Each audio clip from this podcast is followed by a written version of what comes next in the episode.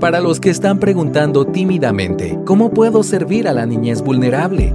Para los que ya caminan en el M aquí. Para los que están a punto de empezar o quienes llevan una vida en esta trinchera. Para el cristiano con hambre y sed de justicia. Todos sean bienvenidos a otra edición de Religión Pura, el podcast de Alianza Cristiana para los Huérfanos, Evangelio, Familia, Iglesia y Sociedad.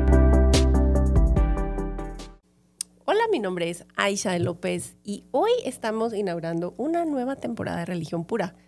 Y damos tantas gracias a Dios por esta oportunidad de estar aquí en estos estudios de Open Marketing que nos están ofrendando este espacio increíble eh, para poder ahora conversar y llegar a ustedes en video, pero de otra manera. O sea, esto es otro nivel, David. Un poco mejor que Zoom. Un poco mejor que Zoom, queremos decirlo. Entonces, de verdad, estamos súper contentos y agradecidos con el Señor.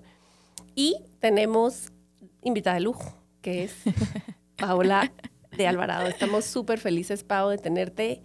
Y nos echó fuego cuando dijimos, Pau, grabemos qué tenés en tu corazón hablar. Así que hoy el Callejón de las Trompadas será patrocinado por La Pau. Gracias, Pau. No, ustedes son los autores de ese callejón. los dueños, los dueños, propietarios, etcétera.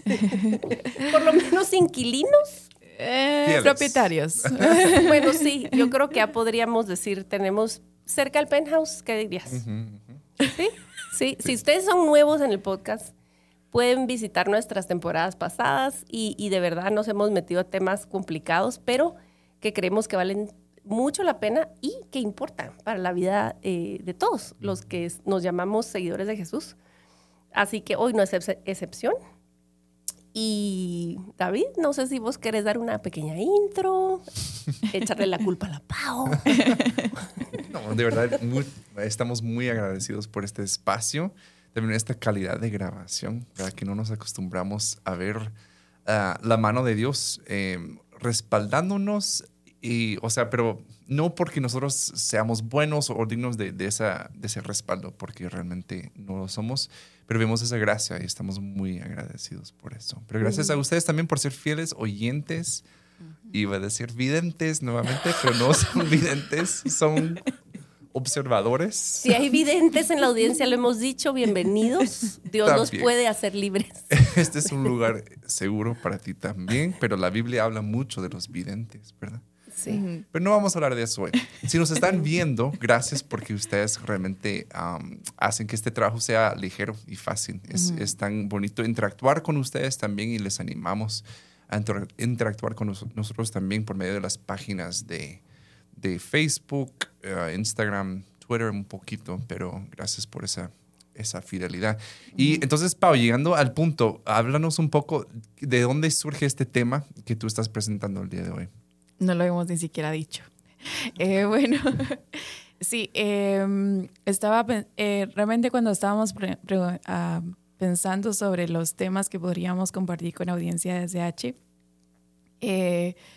algo muy personal y creo que muchos se pueden identificar con esta parte de, mi historia es el legalismo versus la gracia en el servicio al más vulnerable, ¿verdad? Creo que nuestra cultura o incluso educación cristiana en países como Guatemala o el resto de Latinoamérica nos llaman al servicio al vulnerable para cumplir con, en nuestra lista moral y ética de un cristiano, ¿verdad? Entonces, eh, observando cómo esto llegó a ser una creencia para mí, de que yo mientras más servía al vulnerable, eh, pues era mejor cristiana o incluso por medio de eso yo podía ganarme la salvación del Señor y encontrarme años después con que Cristo abre los ojos eh, hacia su evangelio y me di cuenta que más que hacer algo, yo era algo, o sea, era más que hacer, el ser. Y en respuesta a eso es que servimos al más vulnerable y esa es eh, una de las grandes eh, maravillas que he podido comprender acerca de la gracia y es que el Señor nos llama primero a hacer antes de la hacer, ¿verdad? Entonces creo que es buen tema para que nosotros podamos plantear a la iglesia en Latinoamérica el desde dónde estamos sirviendo al vulnerable, desde una creencia legalista o una creencia en el conocimiento del verdadero evangelio del Señor en nuestras vidas y es así como respondemos, ¿verdad? Mm. Estamos respondiendo en, eh, por una lista que para que mi alma se sienta más tranquila, que hice algo para que incluso alguien más vea mis redes sociales, conozca que estoy haciendo algo por el vulnerable, eh, que tenga la aprobación de pastores, de líderes, de gente que quiero que me admire, mm. o si realmente lo estoy haciendo desde un entendimiento de que el Señor ya hizo todo por mí y es desde ahí que el Señor me, me llama a ser, eh, a, ir a esos lugares también oscuros, porque él, él me encontró en un lugar oscuro también, mm. ¿verdad? Que es la gracia. Entonces, eh, por eso quería plantear este tema con ustedes. ustedes me han enseñado muchísimo de esto, entonces em, eh, creo que ha sido un espacio en nuestra amistad y ACH de encontrarme que no tengo que cumplir con el listado, mm, ¿verdad? Y mm. creo que en ustedes y el resto del equipo de ACH me ha mostrado esa gracia y también esa inspiración y de formación de parte del Señor para mi vida, de seguir en esto de cuidar vulnerable, porque hemos encontrado, encontrado esa gracia en esta comunidad, en esta familia. Mm. La verdad, Pablo, es que a mí me fascinó la conexión que hiciste, porque muchas veces dentro de nuestros círculos cristianos y aún en, comunidades sanas, hablamos y nos advertimos unos a otros acerca de lo del legalismo en términos de salvación, en términos de aprobación delante de Dios, pero conectarlo directamente con el trabajo que hacemos para poblaciones vulnerables y vulneradas, como tú nos has enseñado, es otra liga, o sea, es otro nivel porque tener esa conciencia es saludable. Yo creo que no existe un momento en el cual estás en este campo de trabajo sin que estés fuera del riesgo de recaer en eso. Porque todos en algún momento hicimos el trabajo y en el fondo de nuestro corazón nos sentíamos así como, yo estoy mm, un nivel arriba. O sea, ah, yo, ¿me entendés? Y es muy fácil porque em, el medio te lo refuerza tu propia carne lo refuerza y el diablo lo refuerza definitivamente. O sea, las voces que te rodean alrededor de hacer algo bueno es bien hecho. O sea, las caricaturas de Tommy Jerry, ya sabes, el, angelito y el diablito, era, haz esto. No, el angelito decía, no, ¿verdad? Hace tal cosa, el diablito decía otra cosa. Entonces, esta imagen en nuestra cabeza como bien impregnada de que por lo que haces, sos, no al revés. Incluso cuando nosotros... Eh, recién adoptamos la primera vez, el, un comentario recurrente de cualquier gente en la calle que nos conocía o, quien fuera, ay, ustedes se ganaron el cielo. Ese era un comentario. David, en Guatemala esto no es inusual. Ustedes se ganaron el cielo. O sea, y a mí de verdad me, me movía el tapete un cacho. Yo decía, pero digamos que yo leyera así a una mamá recién parida. Ay, pariste, te ganaste el cielo. O sea, y podemos hablar mil cosas acerca de esto, pero ¿me entendés? En el imaginario, pues colectivo, está el rollo de si hago, gano puntos. De alguna manera, o sea, en el cielo gano puntos. O sea, con Dios gano puntos. Tengo como otro estrato de aceptación delante del Señor por lo que estoy haciendo. Entonces, traerlo a, la superficie y hablarlo es muy importante, porque las motivaciones del corazón, o sea, por, algo la Biblia dice que no hay nada más engañoso que el corazón, porque vos en medio de hacer lo bueno, híjole, es, es muy profundo porque es algo muy privado. ¿Me entendés? Y puede ser excelente trabajo, o sea, pueden ser buenas prácticas, puede ser súper em, informado en trauma, respetuoso de, para afuera, ¿verdad vos? Pero en tu corazón. Y eso es algo que nosotros procuramos como poner en, en la mesa constantemente, el decir el motivo de tu corazón y la batalla en tu cabeza y lo que estás diciéndote importa mucho más que el trabajo que se mira. ¿verdad? Y, lo hemos dicho, incluso ha sido tema en nuestras cumbres, ¿verdad? Lo que más importa. Ni siquiera es rescatar una familia o rescatar un niño o, o mejorar la calidad de cuidado. Eso está muy bien, pero a Dios le importa más profundamente lo que está pasando en tu mente, en tu corazón, a nivel de su relación, de tu relación con Él. Y yo recuerdo la, la charla que diste una vez en Keipo y, y, justamente la frase, ¿verdad? Memorable es al Señor le importa más la condición de tu corazón que la obra de tus manos, ¿verdad? Y mm. es algo relacionado, es justamente describe este tema, ¿verdad? El legalismo con la gracia versus la gracia del Señor en el servicio vulnerable es, es que te importe más el corazón, ¿verdad? Y lastimosamente el legalismo está más a la idea de la apariencia, de lo que digan los demás, del nivel o el estatus que consigo por hacer esto o aquello, o dejar de hacer esto o aquello. Entonces creo que es un tema desde los primeros cristianos que existía, ¿verdad? O mm. sea, esto desde, la iglesia primitiva existe, esta tentación al legalismo, la tentación a sentirme mejor o superior al otro porque yo hago estas obras y tú no, o yo no hago esto y tú sí lo haces. Em, y, lastimosamente sigue siendo un tema presente, ¿verdad? Porque viene desde nuestro corazón, ¿verdad? Correcto. No, y creo que algo que vemos acá, religión pura, eh, eh, eh, Santiago habla mucho de eso, que la fe sin obras es muerta, que la religión pura es esta, y tratamos de comunicar eso porque es una verdad bíblica, pero tenemos que reconceptualizar qué es la religión de la cual Santiago está hablando, cuál es la fe que él está hablando, cuáles son las obras, porque como decía Aisha, nos engañamos nosotros nosotros mismos pensando, ah, bueno, pero si van a hacer algo, eh, una religión, entonces que sea el cuidado del huérfano, ¿verdad? Entonces, por eso lo estamos hablando con ese vínculo, porque es tan relevante eh, que nosotros evaluemos eso. Y a mí lo que se me ocurre, eh, y un versículo que tal vez Pablo lo va a leer en un momento, pero habla de la salvación. Em, que estamos básicamente buscando como adquirir puntos para obtener la salvación. Y para algunos eso suena, para otros no. Pero si vemos las diferentes capas de lo que suple el Evangelio, las necesidades que suple el Evangelio, la salvación no solo se trata de asegurar mi futuro en el cielo, como dijo Aisha, se ganó el cielo, ni que el cielo se podía ganar. Pero eh, no solo se trata de eso, no solo se trata de mi destino eterno, se trata de mi aceptación hoy. Se trata de, de, diferentes capas de necesidades que yo tengo que son suplidas por medio del Evangelio. Así que cuando yo estoy luchando con mi religión pura de atender al vulnerable, no es como, ah, quiero que Dios me salve. Tal vez entiendo esa capa, pero no entiendo la capa que Dios me acepta a mí o Dios aprueba de mí por medio de Jesús. Entonces, no, no solamente estoy buscando mi salvación, estoy buscando mi aprobación, mi aceptación, hmm. un amor de Dios, porque son diferentes capas lo que vino a hacer Jesús en nuestro corazón.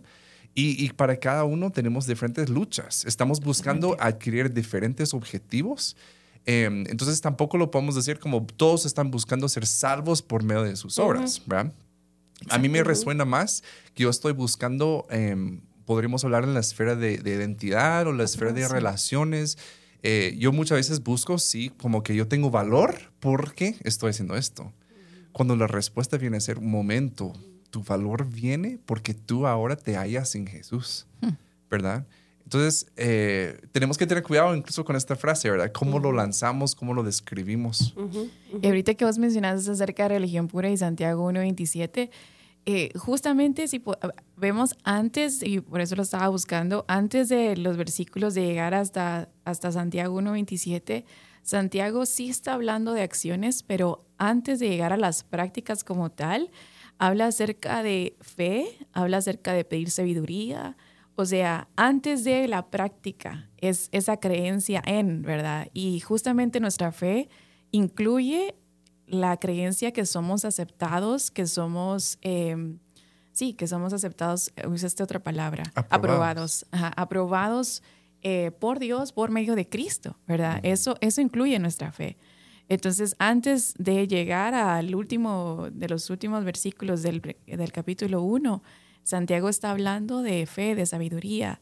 Y eh, creo que es un antecedente si miramos las cartas en el Nuevo Testamento, especialmente las de Pablo, incluso Pedro, habla acerca de, la profundidad de, la aprobación que tenemos en Cristo mm. antes de darles instrucciones de cualquier otra práctica, ¿verdad? Vemos en Efesios que, que Pablo utiliza cuatro capítulos eh, o si no estoy mal, tres capítulos antes de empezar a dar instrucciones de hasta de matrimonio, de cómo, cómo relacionarte con el otro. Entonces siempre es una, eh, una necesidad de cristianos que recordemos de dónde nos sacó el Señor, quiénes somos ahora en esa aprobación que vos decís y a qué estamos llamados a hacer, ¿verdad? Y cómo comportarnos con el mundo, con, o sea, el mundo en el sentido de nuestro alrededor, ¿verdad? Pero yo creo que yo me puedo identificar con vos en, en lo que vos decís en, en, mis obras, mi aprobación, o sea, mi, mi, mi, motivación, ya cuando el Señor abre mis ojos y me doy cuenta que me, mi, mi deseo siempre fue buscar la aprobación de un, del Padre. Incluso buscar aprobación, ay, perdón, me voy a eh, este tema me toca mucho, eh, buscar aprobación de, de, mis propios padres paternos, que ellos se sintieran orgullosos en algún momento de mm. estar haciendo algo. Y, y, saben que son cosas, ay, perdón, saben que son muy cosas muy profundos en, en mi vida, en, en, esa constante aprobación del, del, del hombre. Eh, y es tan tan eh, aliviante cuando profundizas en que todo es por gracia y que la aprobación más importante que es de, de, nuestro Dios Padre, pues ya la tenemos por Cristo. Entonces es una verdad tan eh, gozosa que debemos conocer como cristianos y es, eh, pero estamos en una línea tan delgada en el servicio vulnerable especialmente de que se confunda con, de verdad hay una aprobación del hombre increíble cuando estás haciendo esto, no solo del cuerpo de Cristo. Entonces, en mi vida, o sea, muy profundamente, era por esa búsqueda de aprobación de, de mi familia y especialmente de Dios. O sea, yo comet, o sea, sigo cometiendo pecados, pero sabía que tenía muchos pecados, pero bueno, estoy, estoy haciendo esto, ¿verdad? Mm. Señor, ajá, eh, estoy compensando, ¿verdad? Y sí, perdóname y voy a dedicarme más a esto. Eh, sí, creo que incluso las decisiones en mi vida de servicio vulnerable fue huir de las consecuencias de mi pecado y esconderme en un lugar donde podía servir a niños. Mm. Eh, eh, porque mejor así me gano el favor de Dios y ya no cometo este pecado, mm. ¿verdad? Acabas de tocar varios puntos tan importantes, ambos. Em, pero lo que estás hablando de la aprobación humana, es impresionante porque, digamos, en el pueblo cristiano no es difícil encontrar quien condene a alguien súper famoso. Qué horror, quiere fama, quiere, ¿me entendés? O la apariencia física, quiere aprobación. Eso lo sabemos distinguir muy bien. Pero estamos nosotros en peligro constante mm. porque es muy aplaudido el trabajo, adentro y afuera de la iglesia. Entonces es bien engañoso y bien fácil, en, o sea, vos mismo caer en el rollo de decir sí soy súper buena gente, o sea, soy súper bueno, soy excepcional y para nada. Entonces, creo que es un trabajo súper profundo y cuando decís que antes de cualquier instrucción en la Biblia, y esto es un tip para leer la Biblia en general, todos los instructivos, realmente las cartas, sobre todo Pablo, mete un montón de instrucciones o de mandatos en un, en un pedazo, ¿verdad? En un bloque busquen arriba o abajo. Esos, esas instrucciones son em, ah, imperativos, ¿verdad? Eh, de instrucciones de hacer. Pero arriba o abajo hay indicativos, lo que te está indicando dónde está la gracia. ¿Por qué tenés el poder de hacer eso? ¿Dónde está Jesús? ¿O antes o después de ese bloque? Siempre. ¿Por qué? Cuando vos dijiste, sí, aquí en Santiago dice hagan, hagan, hagan, hagan, sean, sean, sean pero te está diciendo busquen sabiduría, oren. Mucha, ¿qué es la oración si no el acto más humilde? Paul Washer eh, eh, lo ha dicho, ¿verdad? De que él necesita ser más un hombre de oración porque a puerta cerrada, cuando solo estás con Dios, cuando tenés que, que desarmarte y decir, no puedo sin ti, mm. Eso es lo que tenés vos que cultivar más y eso es a puerta cerrada. Si nosotros realmente estamos actuando en respuesta a la gracia y en obediencia al Dios que te manda, requerirá una dosis de humildad increíble si quieres permanecer mm. en tu interior realmente firme. Mm. Porque ante el mundo puedes parecer la estrella fugaz, o sea, una estrella resplandeciente, pues, mm. y estarte desmoronando y ser una porquería por dentro, honestamente. O sea, recuerdo la historia, yo creo que fue en un TGC que la escuché, de un eh, pastor que contó de uno de sus mejores amigos que él, él fue hijo de misioneros y misionero. Era vos hacía que a gente así con vida ejemplar, ¿verdad? entre comillas, eh, en alguna aldea polvorienta en Cambodia o qué sé yo qué, dando su vida, según vos, sacrificialmente. Pero de un día al otro también tampoco eso pasa, ¿verdad? Pero para los ojos humanos, de un día al otro, el tipo deja el ministerio, deja a la esposa, o sea, se va a vivir la vida como loca y todo el mundo en shock porque nadie pensó, pero sí él y él.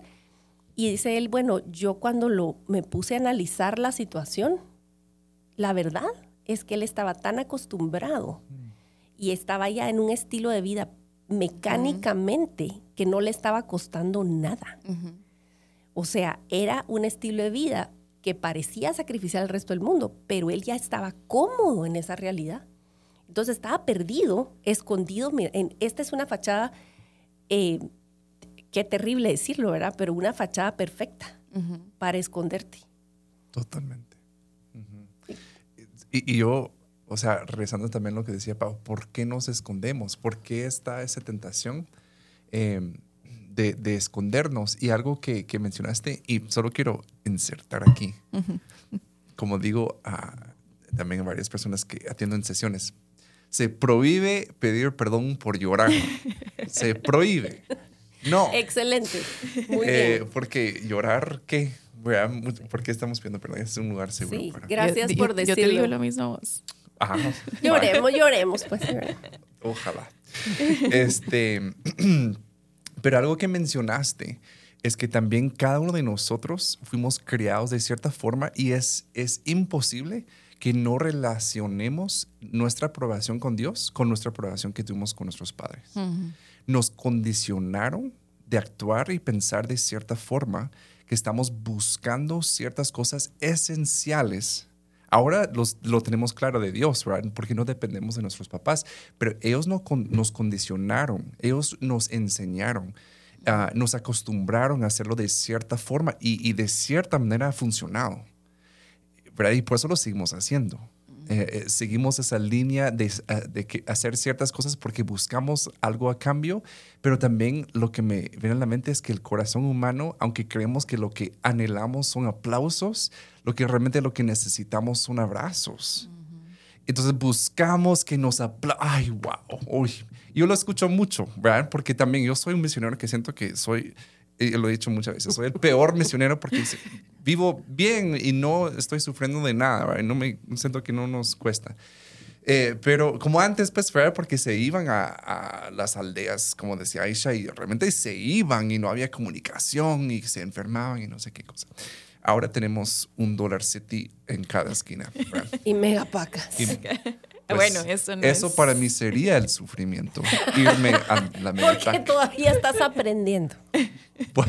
Voy, a seguirte en TikTok para ver cómo apreciar ese tipo de eh, hermosura. Eh, pero realmente eh, se aplaude mucho este trabajo, la religión pura. Ah, y tampoco es que algo que están haciendo medio mundo. Y nosotros buscamos concientizar a la iglesia. Sí, hay niños que no tienen voz y debemos ser sus voces. Hay niños que necesitan familia y podemos adoptarlos porque nosotros fuimos adoptados. Y todo eso es cierto, pero nosotros tenemos que estar eh, en, en esa constante e-, evaluación, autoevaluación y también una evaluación en comunidad donde podemos poner nuestro corazón encima de la mesa, como siento que estamos haciendo ahorita, decir, uy, ¿cómo estamos? Sí, eh, a mí me encantaría, Pau, que tú leas Efesios porque engloba también, esta es la versión NTV, y creo que lo, sí, lo capta perfectamente todo lo que estamos hablando. Eh, sí, em, voy a leer Efesios 2 eh, desde el 4 saben que es del 1. Rápido. Antes ustedes estaban muertos a causa de su desobediencia y sus muchos pecados. Vivían en pecado e igual que el resto de la gente obedeciendo al diablo. Em, el líder de los poderes del mundo invisible, quien es el espíritu que actúa en el corazón de los que niegan a obedecer a Dios. Todos vivíamos así en el pasado, siguiendo los deseos de nuestras pasiones y la inclinación de nuestra naturaleza pecaminosa. Por nuestra propia naturaleza éramos objeto del enojo de Dios, igual que todos los demás. Pero Dios es tan rico en misericordia y nos amó tanto que a pesar de que estábamos muertos por causa de nuestros pecados, nos dio vida cuando levantó a Cristo de los muertos. Es solo por la gracia de Dios que ustedes han sido salvados. pues nos levantó de los muertos junto con Cristo y nos sentó con Él en los lugares celestiales porque estamos unidos a Cristo Jesús. De modo que en los tiempos futuros Dios puede ponernos como ejemplo de, la increíble riqueza, de la gracia y la bondad que nos tuvo, como se ve en todo lo que ha hecho por nosotros que estamos unidos a Cristo Jesús. Dios los salvó por su gracia cuando creyeron. Ustedes no tienen ningún mérito en eso, es un regalo de Dios. Y el 9, la salvación no es un premio por las cosas buenas que hayamos hecho, así que ninguno de nosotros puede jactarse de ser salvos, pues somos la obra maestra de Dios. Él nos creó de nuevo en Cristo Jesús a fin de que hagamos todas las cosas buenas que preparó para nosotros tiempo atrás. Y es el 9 realmente para mí ha sido tan, tan clave, ¿verdad? La salvación no es un premio por las cosas buenas que hayamos hecho, por las cosas que estamos haciendo. Así que ninguno puede jactarse, ¿verdad? Eh, de, ser salvo. Y realmente ser salvo también es esa aceptación y aprobación del Señor, ¿verdad? Eh, y existe una aclaración aquí de Pablo a creyentes diciéndole, o sea, no es por las cosas que hagan, Em, que ustedes pueden ganar eh, la salvación porque es por pura gracia. por pura gracia el Señor pone en, nuestro corazón fe porque solo Él tiene misericordia, que Él quiere tener misericordia, dice Romanos. Pero termina bueno, este pasaje diciendo, pues somos, eh, somos la obra maestra del Señor para, ¿verdad? O a fin de que hagamos las cosas buenas que Él, nos él preparó, ¿verdad? Sí hay una acción después de que comprendes el loco, o sea, por eso existe ACH, religión pura, sí hay una acción, pero antes tienes, tenemos que entender desde dónde el Señor nos ha sacado y en dónde estamos incluso. Y si se fijan, es un círculo perfecto. El Señor obra para salvación, Él llama, él, él, él te transforma, Él te abre los ojos, y de todos modos, las obras que paras haciendo no son invento tuyo. O sea, ni siquiera es como tuve una buena idea. O sea, o yo me di a mí misma el regalo de poder hablar en público o de escribir o de que... No, son cosas que el Señor preparó de antemano. Es decir, destapar regalos y los usas, pues. Pero ni siquiera son autoría nuestra. Entonces, ni siquiera las obras que ejecutamos son para crédito nuestro cuando empezás a obedecer y a dar pasos de, redundante, de obediencia, simplemente estás ejecutando el plan que ya estaba hecho. Mm. Las obras estaban listas para que vos camines en ellas, ¿verdad? Entonces, eh, ni, en el origen, ni en el en medio, ni en el final es obra nuestra. Mm. Totalmente, cierto. Bueno, yo creo que vamos a ir cerrando. Eh, vamos a continuar con este tema porque hay un par de cosas más que debemos considerar que también nosotros estamos eh, formando la próxima generación, de cierta manera. Entonces también tenemos que pensar esto, eh, lo hemos hablado mucho para nosotros, pero también cómo, cómo podemos vivir una fe donde no estamos predicando el legalismo, donde realmente podemos predicar el Evangelio y todo lo que implica, todo lo que significa eh, para las próximas generaciones, porque tal como nosotros fuimos formados de personas que hicieron lo mejor que podían con lo que tenían. Ahora si nosotros entendemos esta gracia, ¿qué hacemos con ella? Entonces, muchas gracias a Paula, Aisha, gracias también a la audiencia por estar nuevamente con nosotros en Religión Pura y nos vemos y nos oímos aquí la próxima vez. Gracias. Porque la religión pura y sin mancha delante de nuestro Dios y Padre es esta, visitar a los huérfanos y a las viudas en sus aflicciones y guardarse sin mancha del mundo. Muchas gracias por acompañarnos en otro episodio de Religión Pura. Síguenos en nuestras redes como Alianza Cristiana para los Huérfanos.